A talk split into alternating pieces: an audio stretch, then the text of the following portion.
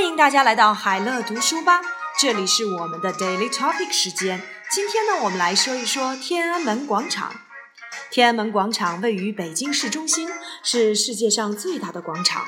整个广场东西宽五百米，南北长八百八十米，总面积达到了四十四万平方米。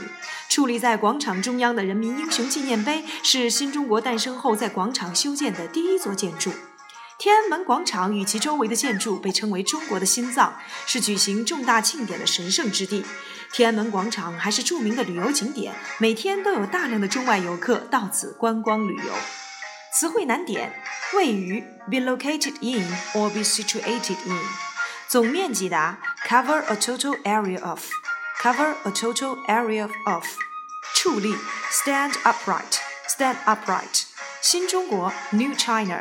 New China，周围的建筑，surrounding architecture，surrounding architecture，重大庆典，grand ceremony，grand ceremony，神圣之地，holy place，holy place，旅游景点，tourist attraction，tourist attraction，中外游客，visitors from home and abroad，visitors from home and abroad。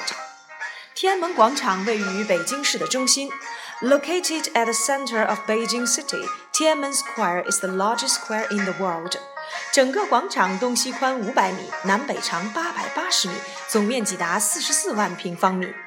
It covers a total area of 440,000 square meters, marrying 880 meters north to south and 500 meters east to west. 伫立在广场中央的人民英雄纪念碑是新中国诞生后在广场修建的第一座建筑。Monument to People's Heroes, the first architecture built on the square after the founding of New China, stands upright in the center. 天安门广场与其周围的建筑被称为中国的心脏，是举行重大庆典的神圣之地。Tiananmen Square, together with the surrounding architectures, can be called the heart of China. It is the holy place where grand ceremonies are held.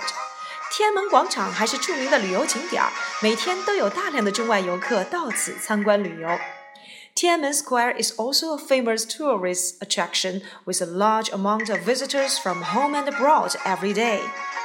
天安门广场，Tiananmen Square.